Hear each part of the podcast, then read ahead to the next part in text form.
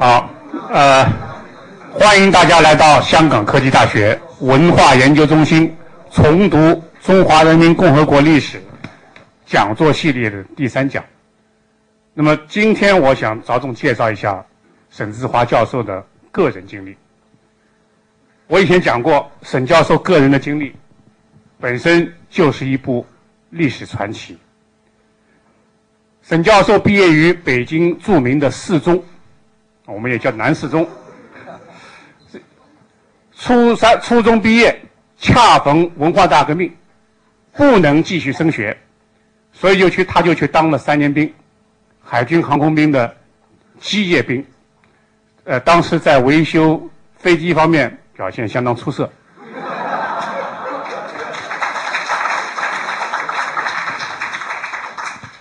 复员以后，当过工人。当过宣传干部，办过报，也做过阶下囚。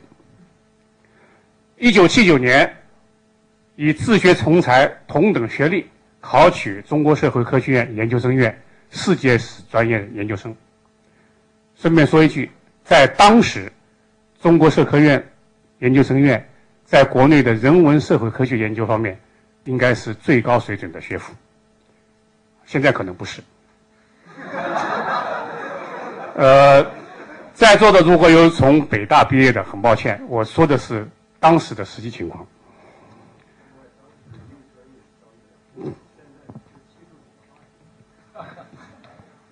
那么他考取研究生以后，因为后来又在没有毕业以前又受到冤屈入狱，所以就被迫终止了学业。后来他到过很多地方，包括南方。成为比较成功的商人。呃，关于你经常有很多传说，这个当然这些传说有些太离奇，我就不不在这里讲了。可是，成为历史学者好像是他的宿命。他的第一部关于历史的书稿，就是在狱中完成的。他经商经赚到一些钱以后，就把生意放下，自费到国内很多地方，也到国外去旅行调查，收集和收购了很多重要的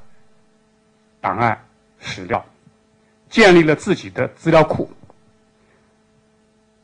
供世界各地的学人免费使用，甚至有时候还管吃管住。设立东方历史研究出版基金，资助东方历史丛书的出版，资助一系列的学术会议和活动。他不光是这些学术活动的赞助人，他自己也成为一位自由撰稿人和一位自由的历史学者，孜孜不倦的探求历史的真相。他是一位热忱的人，求知的心火热，面对历史诚实。他是一位热血的人，有正义感，对于中国文化传统的传承有责任感。他不是一个热衷的人。我们说热衷，就是说对官位、对财富热衷。以他的才智。他的家庭背景和人脉，想做官、想发财并不很难。我在美国有一位老师，他放弃了即将完成的律师的训练，改读中国文学，后来做了一位苦巴巴的中国文学教授。我问他后不后悔，他说：“我现在读的书、做的事，哪怕没有人给钱或者自己贴钱，我都会去做。”何况现在有人肯出钱让我来做，我高兴还来不及，绝对不会后悔。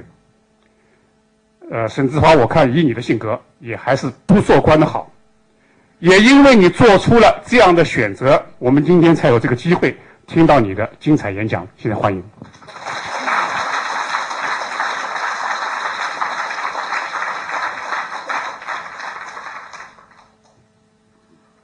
这个吕教授过誉了啊！我其实就是想做点自己喜欢的事情，也没那么高的觉悟。那好，咱们今天呢就讲讲这个波匈事件和中国的关系。因为波匈事件啊，就是像我这个年龄的人和我以上的人都非常这个清楚，而且记忆犹新。因为这个波匈事件发生以后一年多，中国就出现了一个这个这个反右运动，是吧？在反右运动当中呢，你看报纸上登过所谓“小匈牙利事件”，哎，然后很多人呢，像毛泽东也说过，说这个匈牙利风一边一吹，这边就蚂蚁出动等等。就把这个中国的这个知识分子，包括民主党派的思想动向和整个匈牙利事件联系在一起。然后到了一九七六年，你还不知道那个天安门事件的时候，这不邓小平被被打下去了吗？他当时罪名什么呀？就是中国的纳吉。纳吉，你看就是就是这个匈牙利事件的那个所谓罪魁祸首，哎，那么。就到今天，就是我来之前啊，我们编了一个杂志《国际冷战史研究》，其中呢，我收了一篇一个匈牙利学者的这个文章，他还没讲这个波匈事件本身，只是讲波匈事件后中国跟匈牙利这个关系的变化，被外交部审查的时候给枪毙了，说这文章不能出，为什么？说我们现在。仍然认为匈牙利事件是反革命事件，所以这不能出。非常奇妙、非常奇怪的一个逻辑。二十年前，匈牙利共产党就给这个匈牙利事件平反了。二十年后，你中国外交部管得着吗？我就不知道，咱们这外交官一天到晚就吃多了没事儿干。这是学术上的事儿，我不知道他怎么管得那么宽。最后，生生就把我们这杂志给枪毙了，就没出来。我非常气愤，所以在这多说两句不好。那咱们讲这个正题啊。呃，波匈事件的发生呢的背景呢，主要有两个两个呃原因。这个呢，呃，因为以前不知道大家读没读过这个欧洲史哈，这个就是苏联史，我简单的介绍一下。一个呢是匈牙，就是呃东欧和苏联的关系，哎，一个就是中国跟苏联的关系的变化。那么东欧呢都知道，呃大家知道这个二战以后就成为苏联的势力范围，特别是冷战爆发以后，就也就是说一九四七年、四八年以后，苏联对东欧的政策呢从原来的呃比较开放、比较放手。或者说做叫联合政府政策，改变成呢就是，呃培养共产党一党专政，呃什么搞苏联式的社会主义等等，搞了一系列的大清洗，就是他把原来原来就是在呃二战期间在当地参加反反或者领导反法西斯斗争的那些领导人，差不多全给这个消灭了，哎大部分都杀了。只有这个哥们尔卡还比较，这个波兰这个，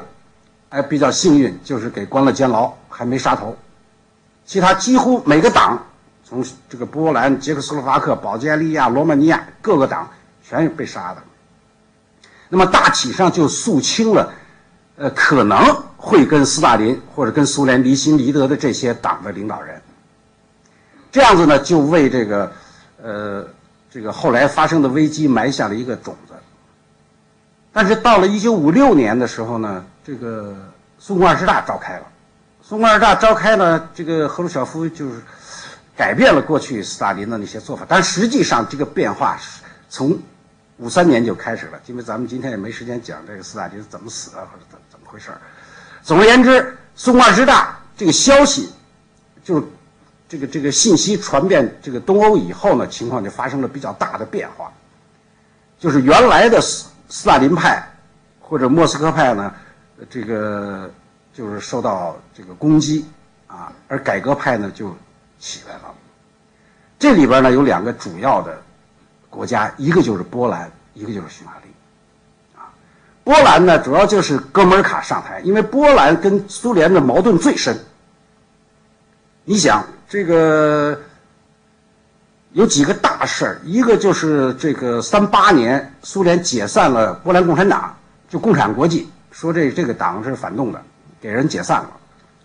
然后三九年呢，苏联跟斯大林跟那个希特勒签了个秘密条约，瓜分了波兰，就是希特勒从西这个西边打。苏联从东边打，生生的就把波兰给一切两半然后这个，呃，打完波兰以后，俘虏了大概一万一万多两万这个波兰军官，在卡廷一夜之间全给杀了。后来这个事儿败露了，败露了以后呢，当时这个战争还在进行，苏联就说说这都是德国人杀的，因为那会儿德国是德国人打过来以后。这苏德战争爆发，德国人打过来以后，在这发现了这些尸体，然后斯大林就说：“那这这就是他们干的，这不他们怎么能找着这么多尸体？”那么当时美国人也没追究，因为大家都是盟军嘛，就过去了。这个秘密一直沉寂了四十多年，后来档案出来了，当然波兰人呢，当时就很有疑问对这个事儿，所以五六年的时候就提出来，所有这些问题都提出来了。提。出来以后呢，这个苏联也也也也一步一步的让步，承认错误。卡廷森林这个事儿没承认，其他的都承认错误，啊。那么在这种情况下呢，这个这个改革派就就势力就越来越大，对这个原来的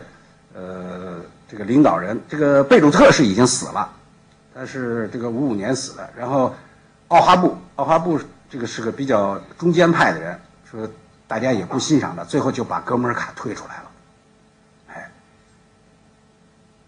这是就这就到了呃这个呃五六年的十月份，这是这个谁的事儿？这是这个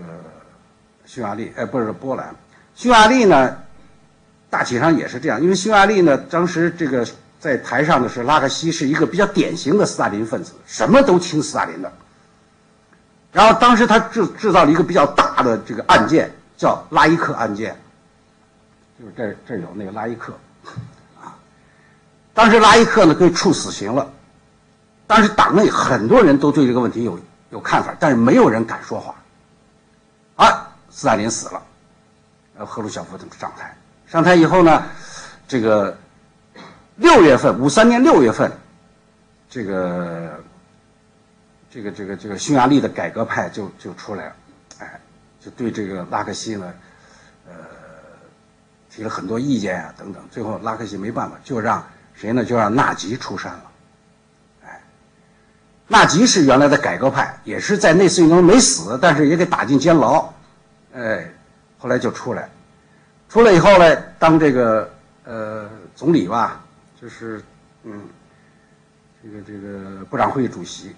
哎但是后来，因为这个这个斗争比较复杂，因为赫鲁晓夫跟那个马林科夫之间的矛盾，马林科夫五五年下台，结果呢，拉里奇他们就攻击这个纳吉，说他是马林科夫的人，结果就把又把他给这个抹下来了，而且还开除出党，那么这个刚下台不久，哎，这个苏共二十大召开了，苏共二十大一开呢，这个一批斯大林。这个改革派又抬头又上来，这会儿就大家都在拥护纳吉，希望纳吉呢能够出山，哎，这也是到了十月份，啊，而且在七月份的时候，拉克西下台，因为拉克西他控制不了这个局面，后来苏联也觉得这个人实在是这个民怨这个太太深，后来就劝他退休，说你你赶快退休，你反正你不退休，我们就把你罢免。那会儿还是反正还是苏联人说了算，结果拉克西就到这个苏联去疗养去了，但是他选上了这个人呢比较有问题，谁呀？就是葛罗，葛罗呢，让我看哈，七月份如果他不选葛罗的话，这匈牙利事件就发生不了，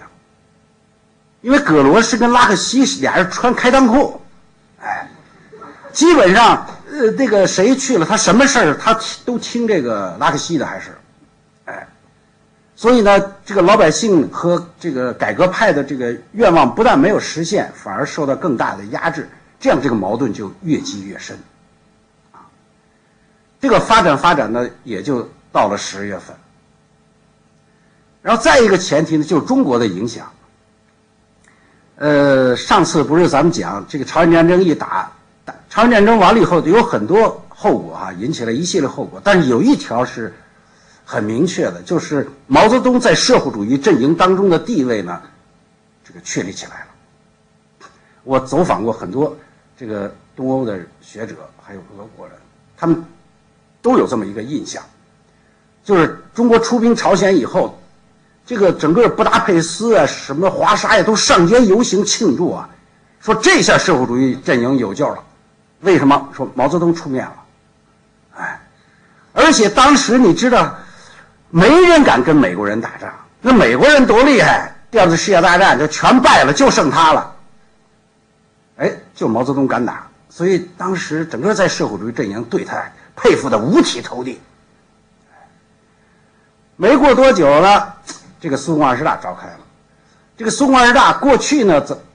咱们有一种印象啊，都认为这个苏共二十大召开，中苏就分裂。还有历史学家说，苏共二十大的召开就是中苏分裂的历史的转折点，这是不对的。反正据我考察，我把苏共二十大的这个档案，这个差不多都看了，又把苏共二十大以后毛的很多谈话也看了。我看不出一点呢，有这个中苏分裂的迹象，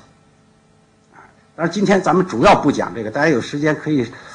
呃，上网看看我写的文章。我专门讲这个苏共二十大与中苏关系的。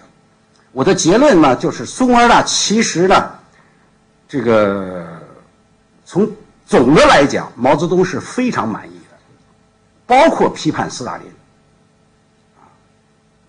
他私下里讲了很多话，就是现在俄国档案解密以后，他跟这个赫鲁晓夫讲的，跟这个尤金就苏联大使讲的很多话，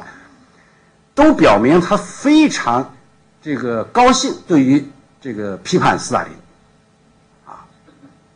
哎，他比如说他讲，他他说是是谁让我们呃认识了个人崇拜的危害？是谁让我们能够站起来批判斯大林呢？是赫鲁晓夫同志，说我们应该感谢他。啊！如果没有赫鲁晓夫同志这个搬到我们头上这个石头，中国共产党是不可能出来。这是他的心里话。那确实，原来斯大林就像压在中国共产党和毛泽东头上一块大石头。啊，虽然他死了，没人敢碰他，谁敢动他？那是革命导师啊，无产阶级领袖啊！啊，苏共二十大一批斯大林。把毛泽东和中国共产党给解放了，哎，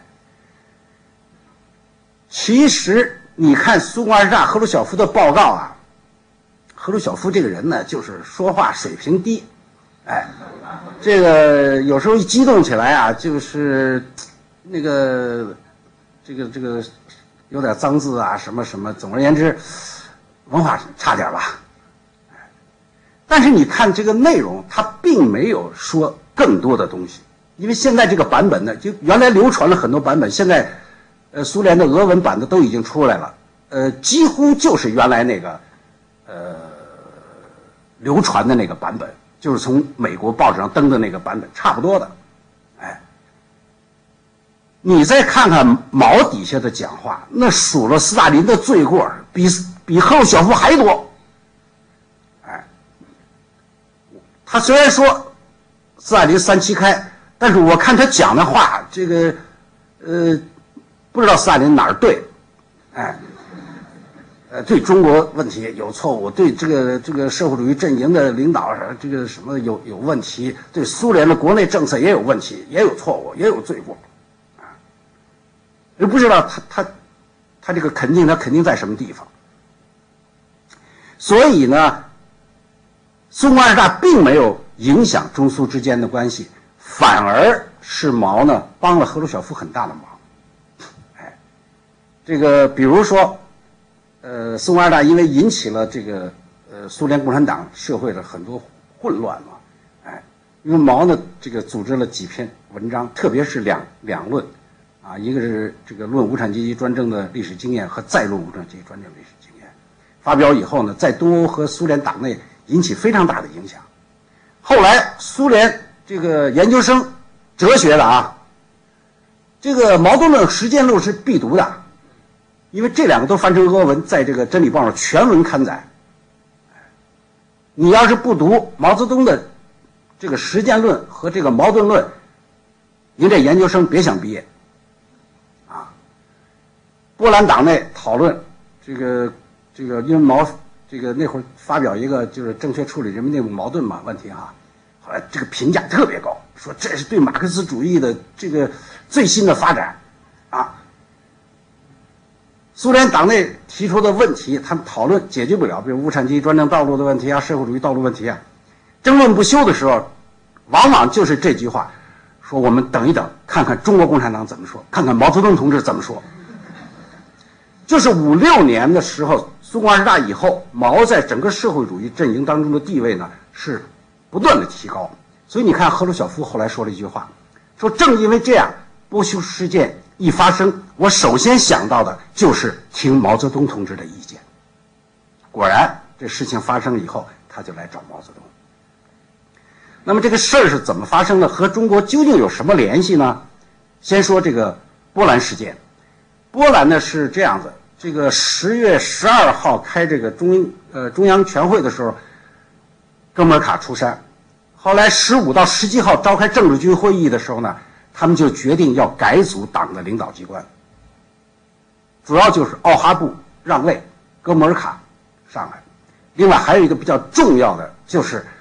要把洛克索夫斯基拿下。这个洛克索夫斯基啊，你可以看看，他本他原来是个波兰人，后来呢就逃到苏联以后加入苏联国籍了。二战的时候呢，是个著名的元帅，哎，这个很能打仗。后来这个斯大林呢，就战争结束以后，斯大林就把他派回去了，说你还回波兰，哎，当国防部长，给我掌握住军队。这个洛克索夫斯基还不乐意，他说我一个条件就是要保留苏联国籍。后来斯大林也答应了，所以他实际上呢，他就双重国籍，又任这个。呃，波兰的国防部长，他就是在波兰党内的亲苏派的这个首领。哎，这次呢，哥门卡就要把他拿下，就把他这个呃免除他的政治局委员，甚至还考虑要剥夺他这个国防部长的职务。那么这些消息呢，因为他党内有两派嘛，所以这个亲苏派很快就传给这个苏联大使。叫波德马连科，波德马连科呢就立刻打了个这个报告呢给赫鲁晓夫说坏了，波兰要发生政变。这赫鲁晓夫得到这消息以后也非常惊慌嘛，所以他马上这个通知这个这个这个这个波兰说你们不许召开这个中央全会，哎，什么时候开你听我的，我们还没研究好呢。当时哥马卡态度很强硬，说：“我们召开中央全会，为什么听你的？”十九号召开不误，十八号赫鲁晓夫又打一电报说：“行，你们要开也行，我带个代表团去参加。”这么着，十九号人那儿刚开会，还没开呢，赫鲁晓夫带着这个科涅夫，啊，安东诺夫，就是华沙条约这个条约国总司令，安东诺夫是苏军总参谋长啊，还有。一大米高扬啊，等等，一一大帮政治员开架飞机就去了，围华沙转半天下不来，为什么呢？他们不让下。最后反正是同意了，下来，下来在机场就先吵一架，哎，就让他们停止，说你这个会议停止。这个当然后来他还是没停，呃，还还是停了，他就回去说了一下，说现在会议暂休会，大家都代表都不要走，我们现在回头跟苏共代表谈，这么着十九号就谈了一天。啊，赫鲁晓夫来之前呢，已经通知朱可夫，就国防部长，调动了这个呃在波兰的驻军，因为在波兰是有华沙条约国部队的，以及在这个苏联境内的空军。做好了准备，说只要一声令下，你们就给我包围华沙。啊，所以来之前，他们这个谈的过程当中呢，到晚上，苏联军队就出动了，出动就开始向华沙挺进。这个哥们尔卡也得到消息了，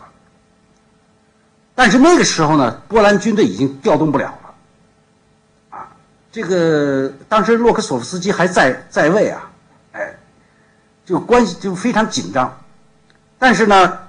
苏联有呃不是波兰当时有一支内卫部队，内卫部队相当于中国的武装警察部队，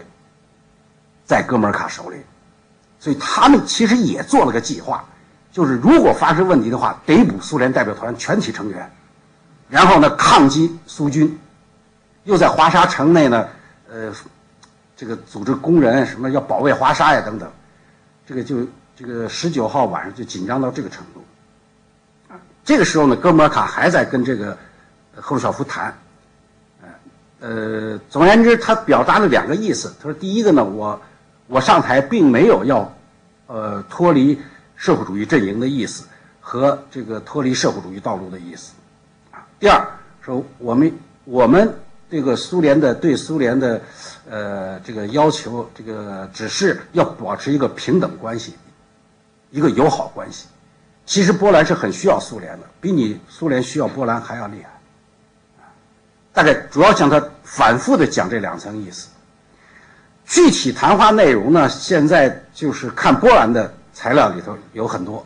那个档案很多，这个苏联呢反而没有，是不是没有记录？我不大清楚。哎，总而言之呢，在二十号晚上，当然后来后来赫鲁晓夫也得到一个这个呃情况，得到一个情报，就是这个谁的这个这个波兰的内卫部队呢也做好了反击的准备。于是他就面临一个选择：或者撤退，或者战争。赫鲁晓夫呢撤退了，所以二十号凌晨呢，整个苏联代表团就回国了，而且约好说你们这个开完会，而且同意他们这个呃波兰开会，也同意这个谁哥莫尔卡当总书记等等。总而言之呢，他是这个呃哦，也同当时当晚就命令部队呃命令苏军呢停止前进，他就撤回来了。那么这里头呢，在史学界有一个比较大的问题，就是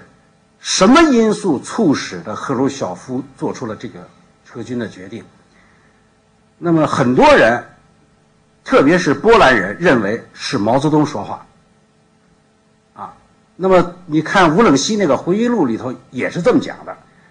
说十九号这个尤金来。啊，这个见刘少奇，然后二十号见了毛泽东，说毛泽东指着鼻子跟尤金说：“啊，说你回去告诉赫鲁晓夫，你们要敢出兵的话，我就是要站出来要揭露你们怎么怎么怎么的。”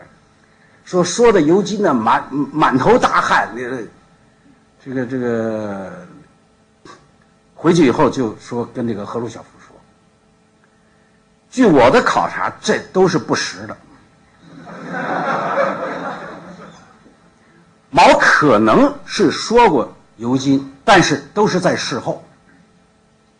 有几个证据：第一，十九号，苏联是就是呃出发之前，赫鲁晓夫出发之前呢，他开了个会，我看了那个会议记录，他是有说通知中国和其他东欧国家，波兰这个发生了重大的事情，我们要去处理，而且希望你们将呃过几天你们来。大家一起商量，这社会主义阵营，这大家的事儿，会有这么个决议。同时呢，也发了个电报，这个电报的全文我都看了，根本就没讲这个他要出兵的事儿，啊，就是说波兰出事儿，我们去看看到底发生什么，将来回来咱们一块儿商量。我想尤金转达的这个电报，也就是这么份电报，他不可能，甚至尤金他就不知道。朱可夫已经做了包围华沙的这个军事的计划，他不可能知道，所以毛也不知道这个事儿，他怎么可能去阻止赫鲁晓夫呢？毛知道这个事儿，据我推算是到了二十二号，就是从报纸上得到的消息，因为二十号晚上发，就是呃十九号晚上发生的事儿呢，呃是二十号才在国外报纸上登出来的。咱们内参上反映出来已经是二十一号了，那会儿苏联这个军队也撤了，这个赫鲁晓夫也早回去了，所以这个事儿呢，恐怕我想这个乌鲁西的回忆是有有时间有误差，这个波兰人的当时的说法呢，我也跟他们交谈过。我认为波兰人呢，当时为什么这么看，主要是一种心理上的作用。因为当天晚上十九号晚上，波兰出现了大标语，说毛泽东支持我们。啊这个我想，它是一种这个这个这个心态吧啊，因为这个当时中国这个毛那会儿的提了几个方针，比如百花齐放、百家争鸣，呃，在东欧特别受欢迎。赫鲁晓夫很害怕，呃，说你这个不能，什么百花齐放，我们这儿不让放，还还拦还拦不住呢，你还百花齐放。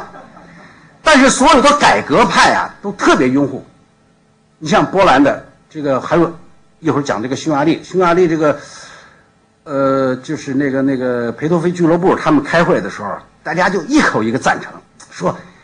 毛泽东那才是真正的社会主义呢，那是民主，那让讲话。你是像斯大林、苏联这么搞，根本不让人讲话，等等等等。当时把这个斯大林模式跟中国的做了一个对比，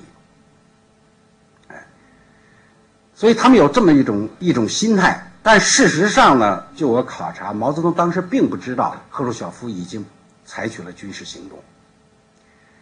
他知道是后来的事儿，就是二十二号，他这个刘少奇要去莫斯科的时候，因为呃苏联回来嘛，就要商量，因为他这个这里涉及到什么问题呢？涉及到苏联在东欧的顾问、军事顾问和其他所有顾问，因为当时四。其实四五年以后就开始派顾问，但是四九年以后就大量的苏联顾问充斥东欧各个国家，把持了各个部门，就是所有的事情都得通过苏联顾问点头，这是一个比较大的问题。第二个就是，这个到底苏联跟东欧这国家将来关系怎么处？他请这些人呢去，还我看那个会议记录，还有一个要派专机去北京，啊接这个中国代表团。所以刘少奇呢，二十三号去的莫斯科。走之前呢，毛跟他讲说：“你这次去呢，主要任务就是批判苏联的大国沙文主义和这个老子党作风，哎，那么去要要要要纠正他们过去的这个做法。”所以呢，这个刘少奇就去了。刘少奇去了，二十三号到了以后，赫鲁晓夫。二十二十一号连着开了两天政治局会议，已经对波兰问题呢做出了这个最后的决定，就是放弃武装武装干涉，这个承认哥莫尔卡政权。为什么呢？反正我看这个会议记录，赫鲁晓夫只觉得他上当了，他被波诺马连科的这个错误的情报引导，就是苏联大使。哎就实际，哥莫尔卡并没有要背叛的意思，他只不过就想平等。那么你把它说成要背叛社会主义，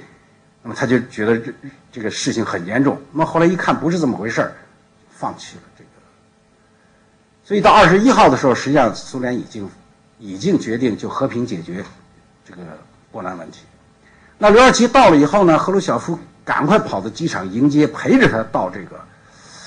什么到这个呃宾馆。啊，就给讲了这么一番话，啊，就说我们过去这个情报有误，那么现在呢已经纠正了，我们决定怎么怎么怎么怎么跟他说，唯一的一个问题当时没解决，就是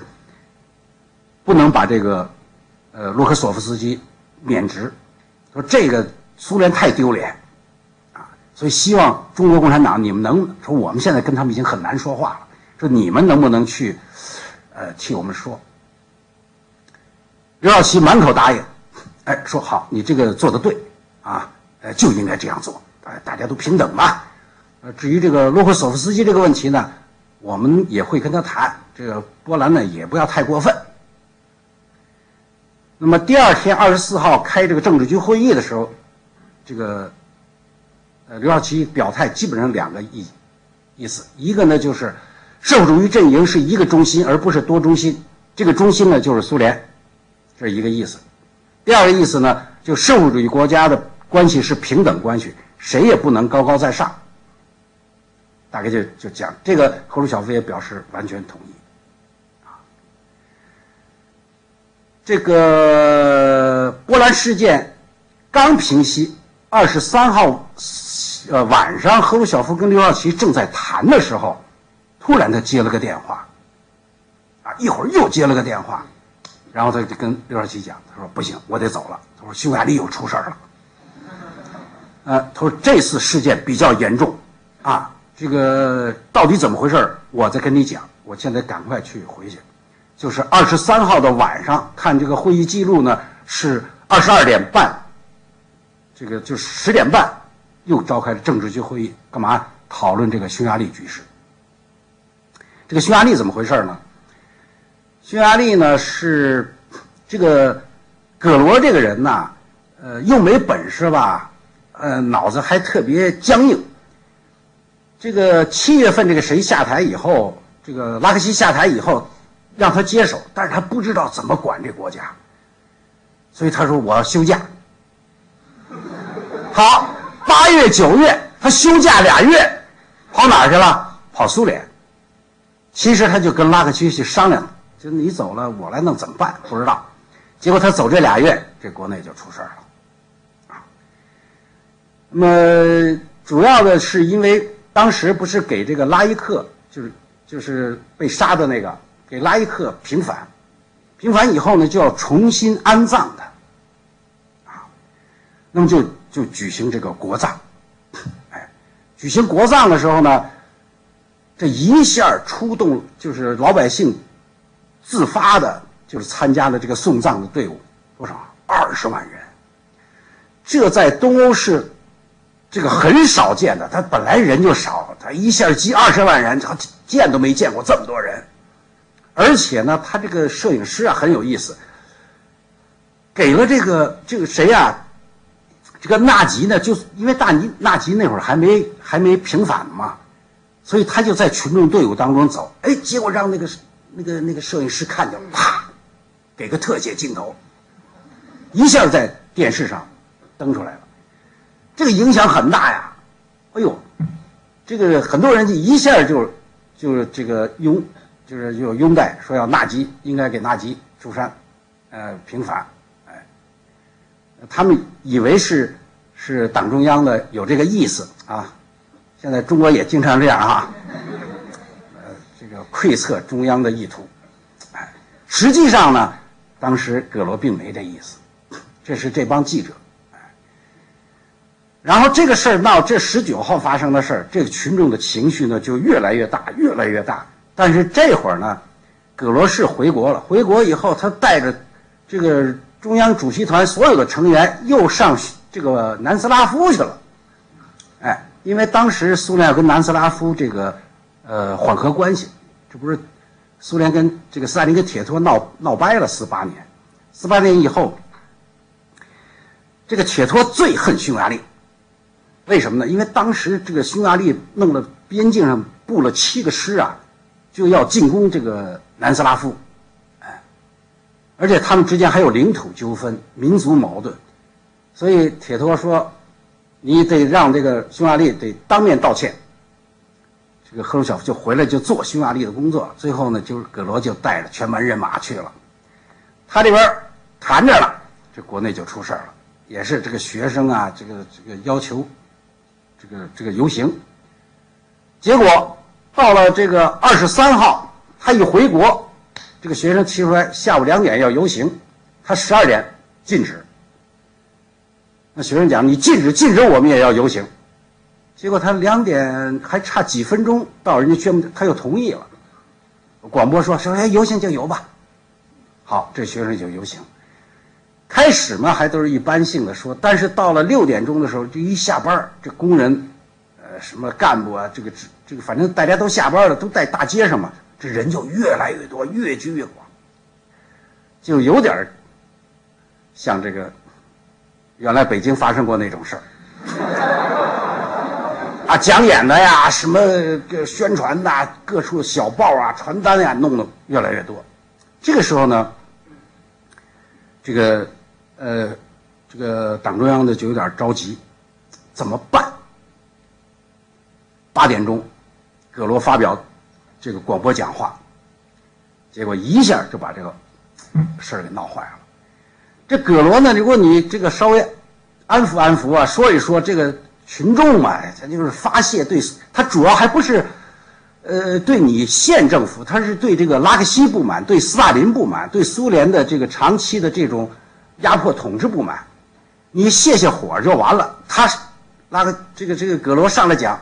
说现在发生的事情是有敌对势力在背后指使的，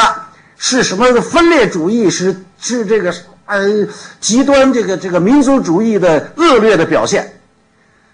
这群众游行，你不往人头上浇浇火？就一下就闹翻了这事儿，哎，这个时候呢，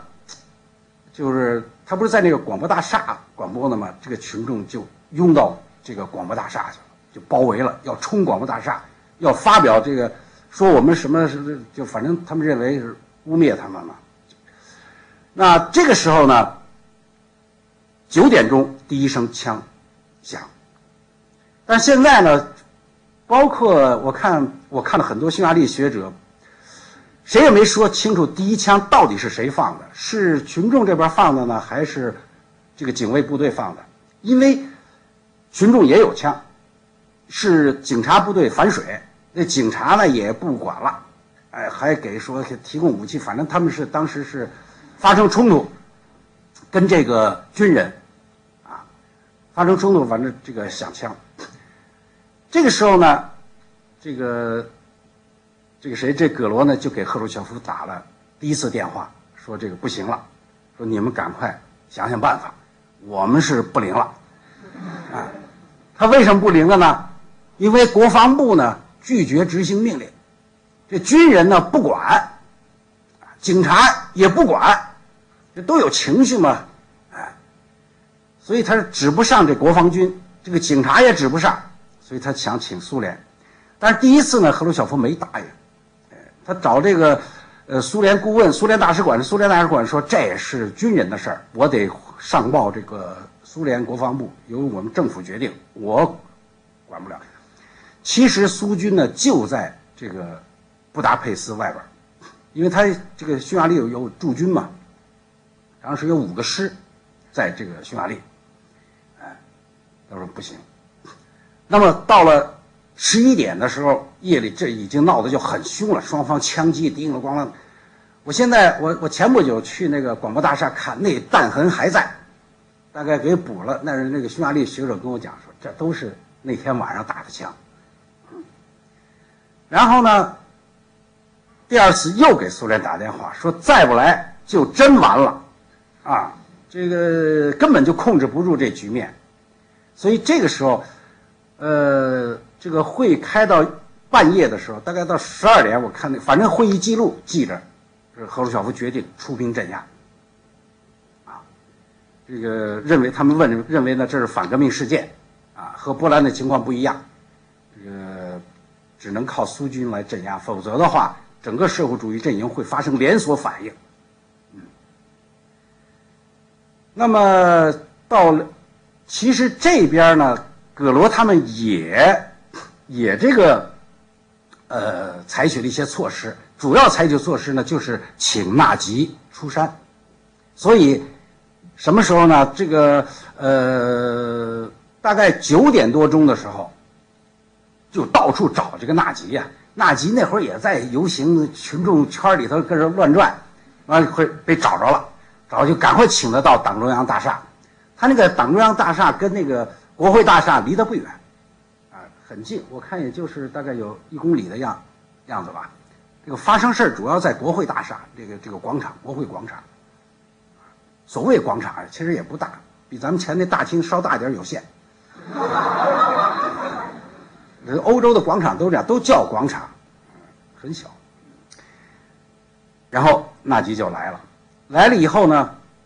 他们就说啊，这是一定得你来主持这局面，你不出来就不行了什么？说纳吉也答应了，这里头有个问题，就是这是后来搞匈牙利事件有个很大的问题，就是到底苏联出兵是不是是是匈牙利邀请的，还是苏联自己这个呃做出的决定？那我现在看的这个材料实际上是应该是这样说，正式的邀请是没有的。后来呢是补了一个手续，因为你这个邀请啊，你得这个政府首脑签字。当时就那天晚上他们是要履行这手续，但是那天晚上正好换人，这个赫克居斯啊，就原来的总理，呃，让位让纳吉接手，所以赫克居斯呢说我已经不在位了，所以我不能签字。纳吉呢是坚决不签，哎，说我不签这个字。所以实际上当时是没有正式手续，但是葛罗是打过电话跟这个赫鲁晓夫说，这手续什么时候补的呢？好像是过了三天还是四天以后，这个纳吉不行了，是赫国赫格居斯呢又又签了个补签了一个字，这是后来现在档案里存的是后来补的那么一个一个材料，这个实际情况就是就是大概就是这样子。那么在这个过程当中呢，中国几乎就不了解一点情况，因为我也采访了这个，呃，当时在在在匈牙利使馆的一些工作人员，啊，郝德清是已经去世了，郝德清是当时大使，哎，郝德清呢，当时跟这个谁呀，跟这个安德罗波夫关系特别好，安德罗波夫就是后来苏共中央总书记，但当时呢是驻匈牙利大使。他们的共同观点呢，认为这个这改革派是右倾，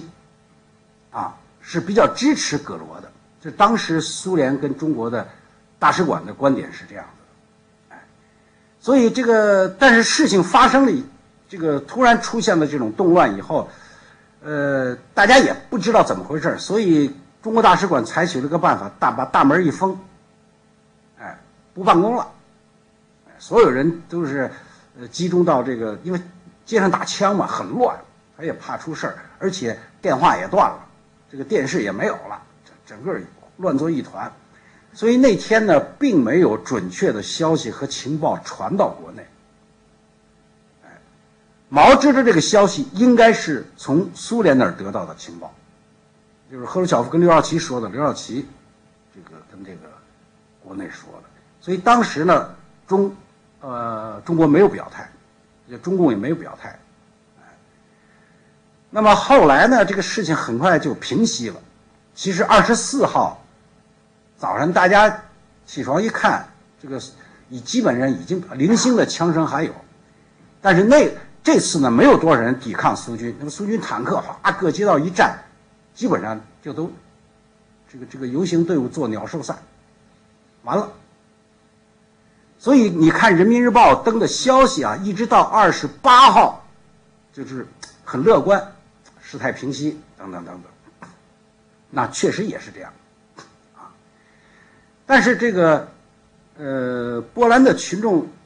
和特别是这个党内的这个改革派，其实情绪呢是越来越激昂。虽然不敢上街跟苏军这个对抗，但是他们在开会啊、集结底下。吵吵嚷嚷特别厉害，那么纳吉呢主政以后呢，是我我看大概的情况啊，时间比较，他是一步一步的退让，啊，呃提出，特别是到了二十八号，因为这个匈牙利对这个对这个这个秘密警察呀非常痛恨，所以他就解散了这个秘密警察部队。好，这一下出事儿了。二十九号，秘密警察一被解散，好多群众就起来，这个呃追打秘密警察，啊，那有些人都认得说这就是克格勃，然后就完了，还有人呢，另外就是二二十九号呢，又从监狱里放了很多人，除了政治犯，结果也有很多刑事犯也从监狱放出来，这一下这个整个秩序就乱了，哎，到了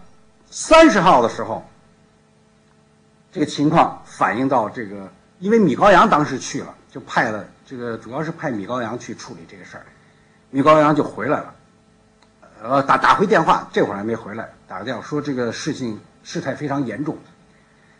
但是三十号，赫鲁晓夫跟这个刘少奇正在商量什么事呢？正在商量要签署一个平等宣言。哎，呃，当时他们都在商量说这个。这个事态这么严重，到底是应该，呃，去再派兵去去去去镇压呢，还是就是交给匈牙利政府处理？因为在处理波兰问题的时候呢，有一提出了一个问题，就是驻军苏联驻军要不要撤退？就你这个平等宣言里写不写这条？后来他们当时呢就犹豫，正好这会儿，这个二十九号晚上，他们正在商量的时候，毛来了个电话，直接打到使馆，哎，说我看这个这个，呃，应该进一步放开，这个洛克索夫斯基下台嘛就下台了。这个苏军撤退嘛，就撤退了。现在这个华沙条约嘛，这个要不要呀，也两可。大概表了这么个态。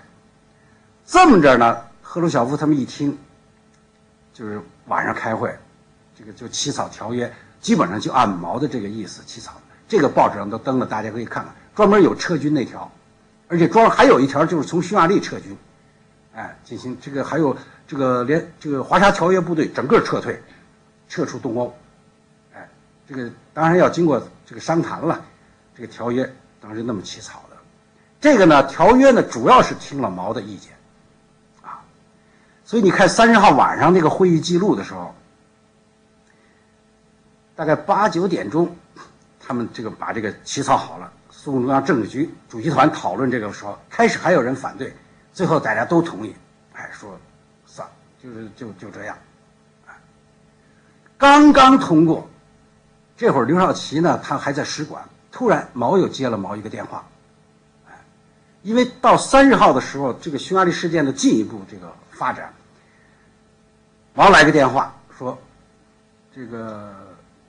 后呃，这个这个刘少奇跟他讲的说，现在苏联和我们都是犹豫不决，啊，究竟是派兵去镇压，还是干脆把部队撤出来，呃，随他去，因为。这个三十号，他们原来做的决定，根据毛的那个进一步放开的指示，他们决定呢，就是进一步放开，就算了，就撤退，这匈牙利就不管了，呃，指望这个纳吉政府他自己去处理。这是三十号他们做的这个，这个呃晚上做的决定。但是，这个人还没离开克里姆林宫呢，尤金进来了，哎，尤金就是大使嘛，因为他也是刚从这个刘少奇那儿来。刘少奇呢接了毛一个电话，毛说：“我看还是要镇压，啊，这个呃，这是反革，这是反革命事件，啊，不能这个像就是不能像对待这个这个这个什么一样，说你就是你可以把这个意见告诉苏联人，啊，到底怎么办？当然他们自己决定，但是我的意见就是要镇压。”这么着，刘少奇就跟赫鲁晓夫讲了。赫鲁晓夫说：“这个啊，说你自己去说吧。”就带着刘少奇就进了克里姆林宫。这会儿主席团会议没散嘛，大家都坐那儿。说这个说主席来电，说这是反革命事件，必须镇压，啊，这个不能让他继续发展。这这个弄得这帮苏联政治军委员说：“我们刚签字同意撤军嘛，呃，怎么又变了？”呃，是这个情况都是不断的变化。总而言之，对匈牙利的问题必须采取强硬手段，否则的话，这个后后患无穷。说完他就走了。他说：“当然，具体，呃，到底怎么定，这个当然是你们苏联呃同志的事情。”这刘少奇就回去了，啊，因为他第二天就要走。你看，第二天三十一号。苏共中央主席团开了一天的会，当然这会议记录挺简单的，不过你可以看出来，双方争论挺厉害。嗯，后来呢，大家基本上都是同意毛泽东同志的意见，说必须镇压。然后就赫赫鲁晓夫紧着一个电话打这个说你在机场提前去，呃，一个小时，我有话要跟你说。这边呢就安排朱可夫马上制定这个军事行动计划。哎所谓这个旋风计划，其实就是三十一号晚上已经开始制定，然后这边呢，这个这刘少奇嘛，就就就就马上要上飞机了。赫鲁晓夫来了，说我们最后做了决定，啊，这个派兵镇压，哎，这个这个刘少奇说很好，说你们还要注意两个问题，啊，第一要做好群众的工作，让他们认识到啊，这是必须的、必要的，啊，呃，第二呢，就是一定要有对方的邀请，你们才好出兵。大概跟他说了两点，啊，赫鲁晓夫记住了，他就走了。后来的事情呢，大体上就是这样发展的了。所以到了这个四号，当时苏联出动的陆军五个师，空军四个师，啊，一个早晨，整个占领了这个布达佩斯。但是这次呢，就发生了比较激烈的枪战，打了好几天，所以也死了不少人。但总而言之呢，还是给给镇压下去。啊所以匈牙利事件呢，大体上就是和波兰事件就这样结束了。结束以后，呃，这个因为苏联跟匈牙利和波兰的关系呢，还处于一个非常紧张的状态。哎，那么当时呢，这个周恩来正在这个亚洲各国那会儿，周恩来访问好几个国家正在转呢，突然接到这个中央一个电报，说你马上回国。现在去这个苏联、匈牙利跟波兰啊去处理，所以那会儿说，那会儿我小时候就听说，说是这个周恩来坐着坦克进去的，冒着枪林弹雨，也不是那么回事儿。那战争早已经结束了，他可能是坐坦克进去的，因为那个那会儿都是残垣断壁，打的。现在你去看，还有好多那个弹孔，哎，就是发生了激战，但是没没有那么危险。所以，这个当时赫鲁晓夫呢，他已经跟整个在东欧呢，就是苏联的这个威信呢，大大的降低。然后全是靠周恩来去来回这这一会儿跟这个做工作，一会儿跟这，他就穿梭外交啊，一会儿华沙、布达佩斯、莫斯科来回转转转，最后就是让他们俩签协议，他们俩签协议，然后咱们仨签协议啊，弄最后弄了一堆协议。总而言之，是把这这个这个这个这个这个这个这个。伤痕呢？这个裂痕呢？给给给给抹上了。所以呢，其实后来赫鲁晓夫特别的感激毛泽东，啊，认为这个毛呢帮助他处理了这个欧洲的事情。所以为什么说毛因为波修事件进入了欧洲呢？是就是因为上次咱们讲的，其实中苏是有分工的，你中共就管亚洲，这个欧洲是苏联管。但是苏万大一开以后，这赫鲁晓夫他管不了了，他只好请毛，哎呀，你来帮我管管这个东欧。所以从那以后，这个到特别到五七年底的莫斯科会议，你看是达到了顶峰。那个时候，这所有东欧的领导人呢，有事儿都问毛的意见，已经不找苏联了。啊，那个赫鲁晓夫也得问毛，就是当时就是要那个。共产党情报局是五六年四月份就解散了嘛？解散以后，后来苏联说这么一个烂摊子，说将来怎么办？咱们还得弄，还得成立一个什么别的联络会啊，或者弄个什么？就就派米高扬来找毛。毛说：“我看还搞什么联络会就不必要了吧？有什么事咱们开个会就行了。”哎，赫鲁晓夫一听，好，开会，回来做决议，说将来有事开会。那么开会就是赶快要开吧，他又找毛说：“我这个是马马上要，是不是要赶快解决现在这么混乱？”嗯，这个刘少奇就代替毛回答说：“开会要做好充分的准备，现在不要着急，吧？”回去他们又啥就往后推，哎，反正就一直，一直到这个呃十一月，最后在莫斯科召开的整个这个会。当然，这个会的情况，因为今天时间没有，我我也。啊，还没发表呢。我是写了一篇莫斯科会议的文章。我觉得这个莫斯科会议中苏关系的顶点，当然也是转折点。因为毛泽东在会上的表现，那俨然就是社会主义阵营的唯一的领袖。那会儿就整个就听他了。你举举举个例子，所有的这个这个，人家开会都是第一书记，所有的人都站在那儿，就像我一样，还拿个稿跟着念，只有毛泽东。他就坐在那儿，往后一倒，大家全得回过头看他。他说：“我今天腿不好，我就不站起来了。”啊，这个从来没有没有这样开会。这个这个，所以东欧人的底下都觉得非常奇怪，这个这个惊讶。再加上毛的这个讲话，那就语惊四座，讲了几次话，弄得这这所有东欧领导人从来没听说过，啊。说这个这个要打原子战争，说打了，怕什么？我们六亿人呢，死一半还剩三亿。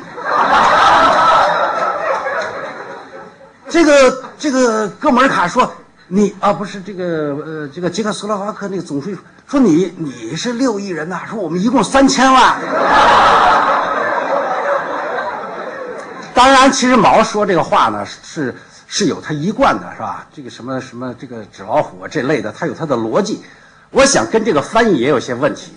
所以当时他说完，大家全愣了，都不知道想的是什么。呃，对这段译文呢，也也有很多这个就是翻译的这个文章，后来这个档案里存的和《真理报》登的和中国这个文本也也有一些差异，这个将来是不是比较细致的问题了？啊总而言之吧，反正在那啊，还有在会下，大家整个就是登门拜访，啊，就全是到毛那儿去征求意见，是怎么事儿，什么事儿怎么处理，什么事儿，几乎就是赫鲁晓夫没事儿，不是没有毛的同意，什么事儿也办不成，这就是莫斯科会议的一个一个结果，啊，但是此后不到半年，中苏就开始分裂了，这就是上次我我来讲的时候，中苏分裂从五八年开始。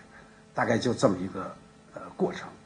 留个十分钟，咱们再讨论讨论，是吧？好。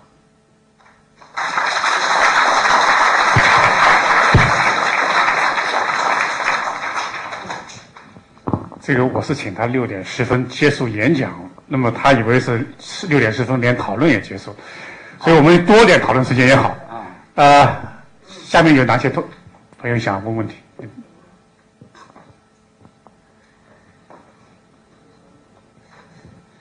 就是关于那个，就毛泽东在这个东欧国家的这个威信的问题啊，我我稍微有点不同的看法，我想向您请教一下，就是说，我我的看法是这样子的，在这个五零年代的时候呢，中国还是一个很穷、很落后的一个国家，工业方面的话远远没有工业化，在那个是苏联的话已经工业化，跟他那个那个军事武装远远超过中国，是一个世界的超霸之一。那么对于东欧的国家来说，对中国这个尊重究竟有多少？我是有点怀疑。当然，在这个所谓社会主义阵营里面啊，原来是有一个大头子，就是斯大林。那以后第二号的那个走第二大的那个共产国家的领袖是毛泽东。当这个斯大林。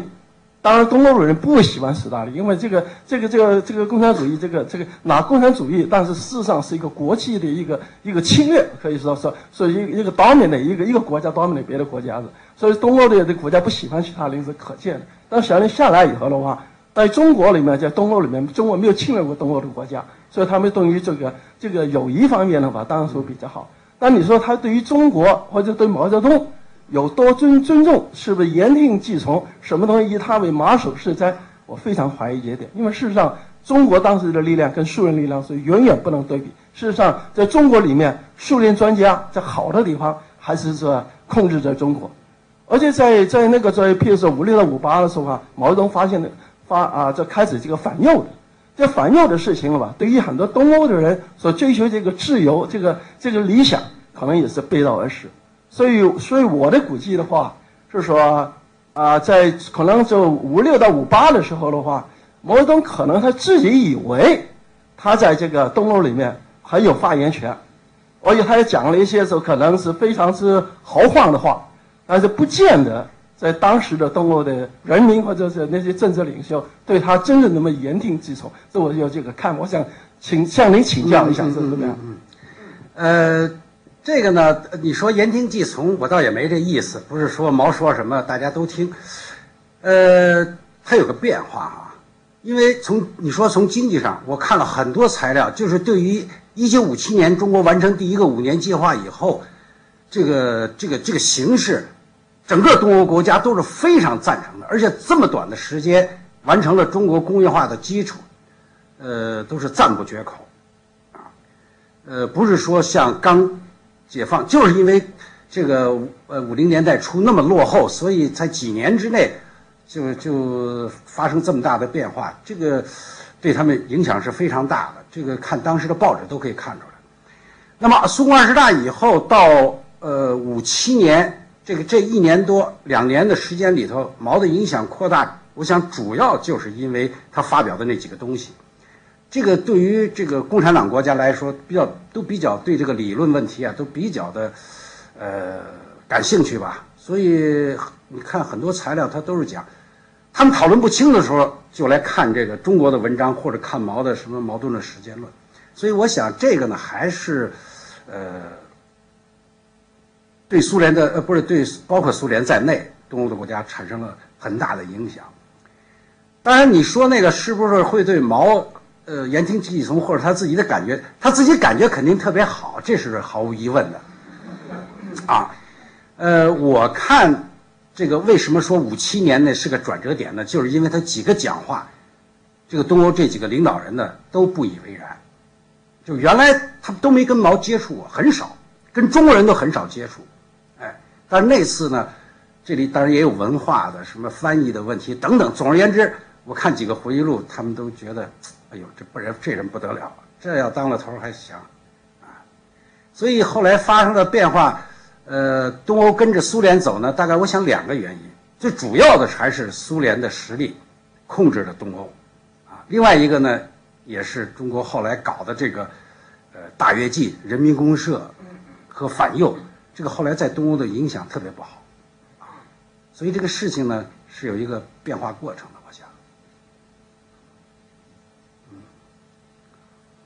还有哪位？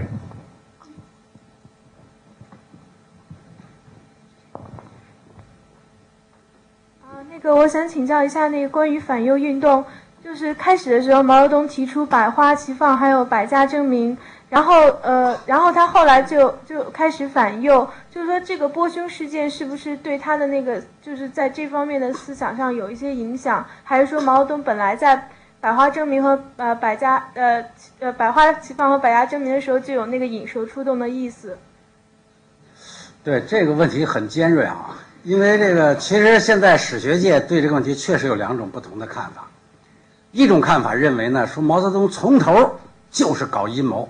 哎，他的这个百花齐放、百家争鸣啊，什么长期共存、互相监督，就是骗人的，然后把你们都骗出来以后，最后一网打尽。呃，包括像李慎之啊，他们大概都持这种，很多人持这种看法。呃，但是还有一种看法认为呢，就是开始毛不是这样想的，是因为这个呃五七年五月份以后发生的事情使他感到这个问题比较严重，所以他改变了想法。我呢现在确我也在研究这个问题，因为我我原来发表了一篇就是。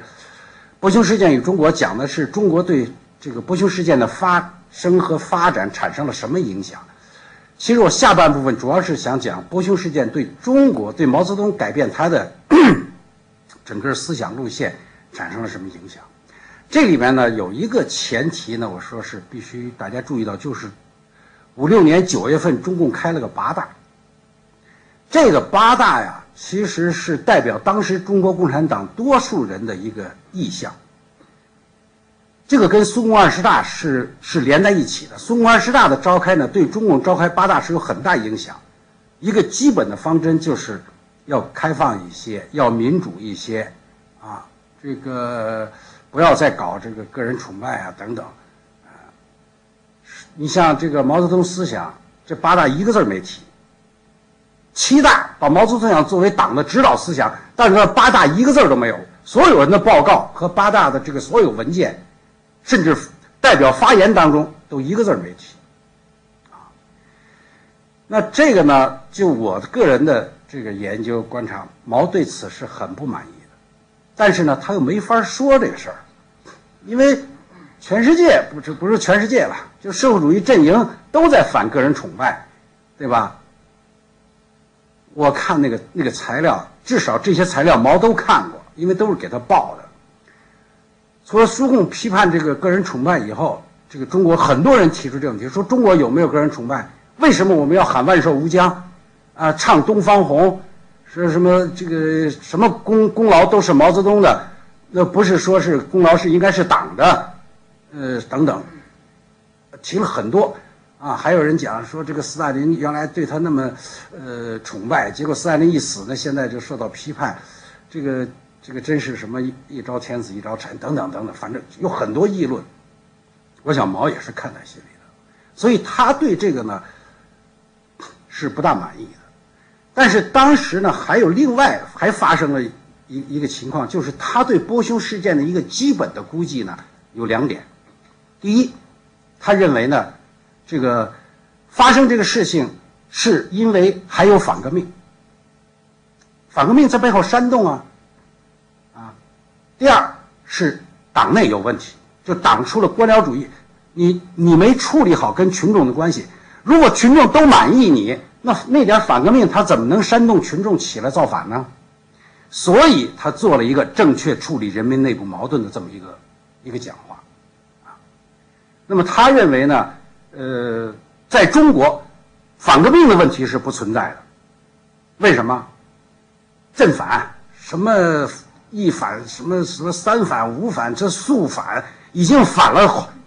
呃，好好几次了，该杀的都杀了，该抓的都抓了。说中国呢，应该没这个问题，知识分子呢，也都老实。你看，从五二年思想改造运动，然后到批判胡风、批判这个胡适、批判这个梁漱溟啊，什么《红楼梦》、什么清宫秘史，一通批判，就这几年，你年年都没断，啊，所以他认为呢，这不是问题，关键的问题在党内，就是你共产党的干部没有把这个问题处理好，所以呢。他提出要整风，当然这里头美国学者认为呢，是他冲着刘少奇去的，这个我现在还真，嗯，没有这边非常充分的证据说明他是冲，因为刘少奇也在讲正确处理人民内部矛盾的问题，哎，他也在讲，但是他呢就是认为呢，这个共产党执政这么多年，如果像要想执政下去的话，必须处理好跟群众的关系，否则的话，群众不支持你。那么怎么处理好？怎么让他们这个呃改变这个官僚主义作风？什么个这个这个这个宗派主义、主观主义呢？要靠群众，哎，要靠群众来这个批判，哎，搞整风。所以呢，他提出开门整风，哎。当然，在这里头有人说，那他五七年一月份就说了啊，什么像这个梁漱溟之类的就会跳出来。这我想。阶级斗争的思想，他并不是说他放弃了，他只是认为呢，反革命在中国已经没有了或者不多了，这也是他本人的话。那么会不会有人借助波匈事件起来闹事儿呢？可能会有，但是他不认为这是什么大问题。核心的问题、关键的问题是解决党内的官僚主义的问题，是解决党和群众的关系问题。这是五七年呢初毛提出这个正确处理人民内部矛盾和。这个这个百花齐放、百家争鸣方针的一个主导思想，就我个人是这么分析。所以你看哈，这个反正现在我没看到任何一个这个内部的讲话，他一他这个就是内部讲话讲到说当时就要呃搞什么，就要搞什么就是搞什么阴谋啊。你从他五七年二月到四月份的。就是从到天津、呃山东、江苏、上海、这浙江这一大圈儿，这个讲话我全看了，那给党内的基本上就是这么个思路，哎，就是要让群众讲话，群众不起来，你们、你们、你们身上的官僚主义谁也去不掉，哎，就靠这个党内整风已经不行了，不解决问题，哎，执政党要靠这个群众帮助。才能站得住，这是他当时的一个基本思路。但是五月份呢，出事儿了。这五月份主要是两个问题，一个呢就是这个民众呃，这个这个这个这个呃，叫叫叫这个这个民政部召开的这个这个民主党派的这个会，啊，这个这个会上呢提出了几个比较。呃要命的问题，主要是讲，一个是轮流坐庄的问题，一个是大和尚小和尚的问题，他的意思，当然这些都是民主党派啊，这个那会儿知识分子还没有，还基本上没有起来呢，没有更多的起来，所以毛本来呢是想整党内的官僚主义，就是基层干部，哎，就是让他们处理好跟群众的关系，这样大家心情舒畅，这个哎就一起一块搞一起搞社会主义建设嘛。结果呢，提出来要轮流坐庄，说你共产党不能老你坐着啊，啊，你下去我来，这问题就大了，这是一个根本是是对着共产党执政的威胁嘛，啊。这个要提出这个大和尚小和尚这问题就更大了，说你们说的问题都是小和都是小干部，一般的干部，啊，你这个主要问题在大和尚，就是在中央领导，那不就是他？所以我想这个问题呢是比较触动毛的一个一个一个他，呃，这个时候才感觉到其实知识分子的根本的问题还没解决，啊。让你们提意见都都冲着我来了，啊，所以呢，他十五号这个写了这个，但不一定就是那天了，也反正也可能前一点后一点走，但是后来发表是说是十五号，但是我想就在那个前后，他的思想发生了一个变化，在这个时候，他制定了就是引蛇出洞的战略，他是已经知道这些人呢，从根子上还还没改造好。但是防止还有人还没出来说呢，哎，让他们也都出来讲，哎，所以这个时候，呃，发的那个，这个时候就从大概十五号以后，至少到十十八号、十九号，在党内已经传达了，叫引蛇出洞，就谁批你，你不要说话，你等着，哎，你让他批，然后再反击。后来就是北北大。北大这个五幺九闹的这个校园内闹得更厉害，更厉害以后，天天毛是看这个报告，哎，所以后来事情到了到这个什么时候？到六月初啊，六月八号，最后决定反击嘛。大概因为这个现在其实研究反右的人材料也非常多，书也特别多，这是有不同的看法，但是我个人是是这么看。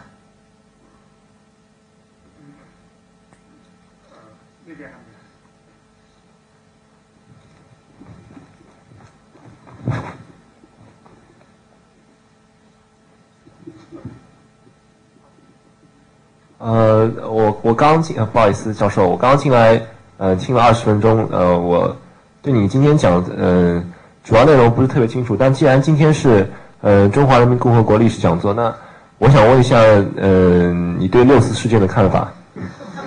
呃，因为，呃，呃，我觉得，呃，在在，呃，在此之前，在或者。在人呃，在文化大革命之前，有可能就是呃，人民对于党的党的呃忠诚度或者是信任，我觉得还是他们对对于党和对于毛主席的呃忠诚度还是相当达到相当高度的。然后人民人们还是非常信任党，但是嗯，我觉得在在一系列的政治运动或者说在经济的呃，人们也是看到经济的呃情势发展的时候。然后是不是说说呃，人民对于党的信任会下降？而且这个运动是这个这一种嗯这种的现象的表表象，是一种是一种呃是一种内部原因的显显显现出来的。请你谈一下好吗？谢谢。呃，这个六四这个事儿呢，呃，我那会儿还在深圳做生意呢。呃，不大了解，啊，呃，待我好好研究研究，再跟你磋商，OK。我想这是最后一个问题。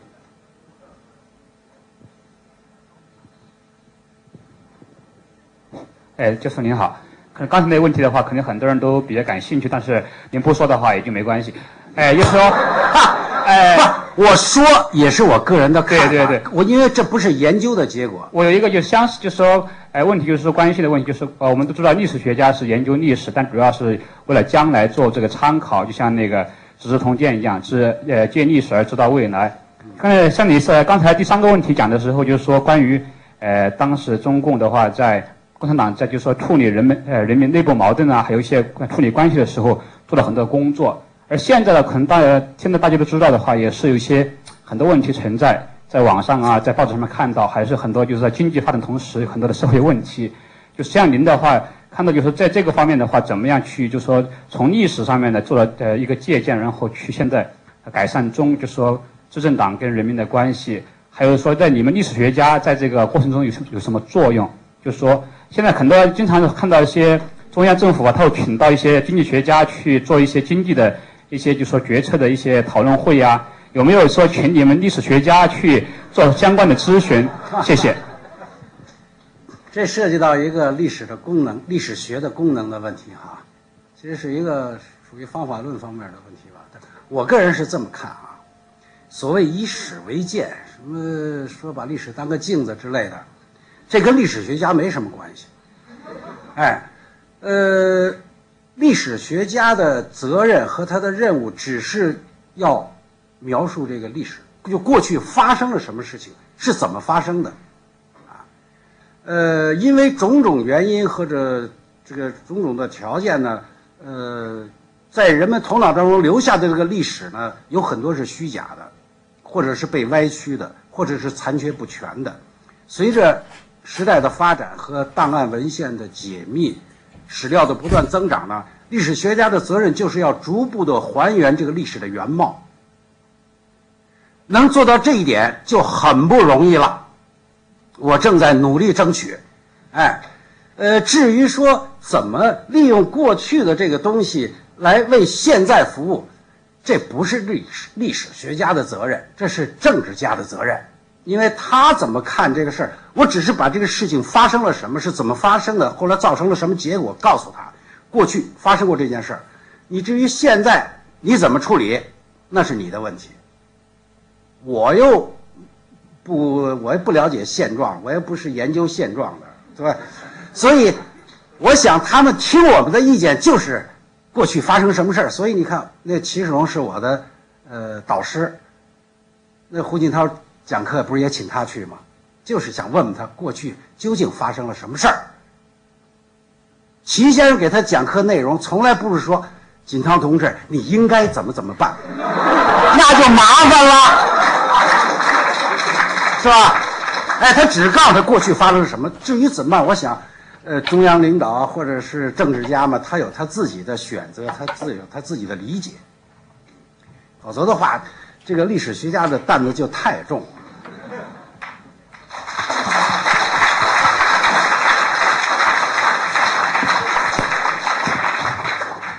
因为关于历史学的功用，这里要讲究，说来话太长，没有办法。那，以史为鉴只是关于史学功用的一种表述。那么这另外呢，就是我们是主张百花齐放的，所以沈教授讲的是他的一些认识和观点。那么在座各位有自己的认识和观点，这是完全应该的，也不是说要我们要造成一个一言堂。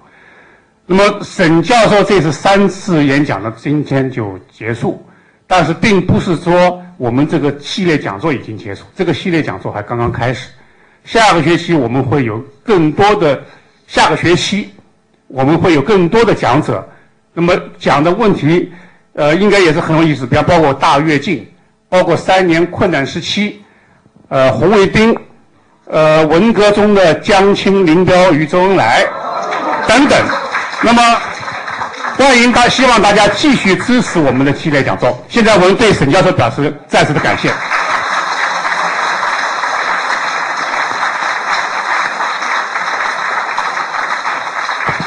好，现在结束，我们要把这个礼。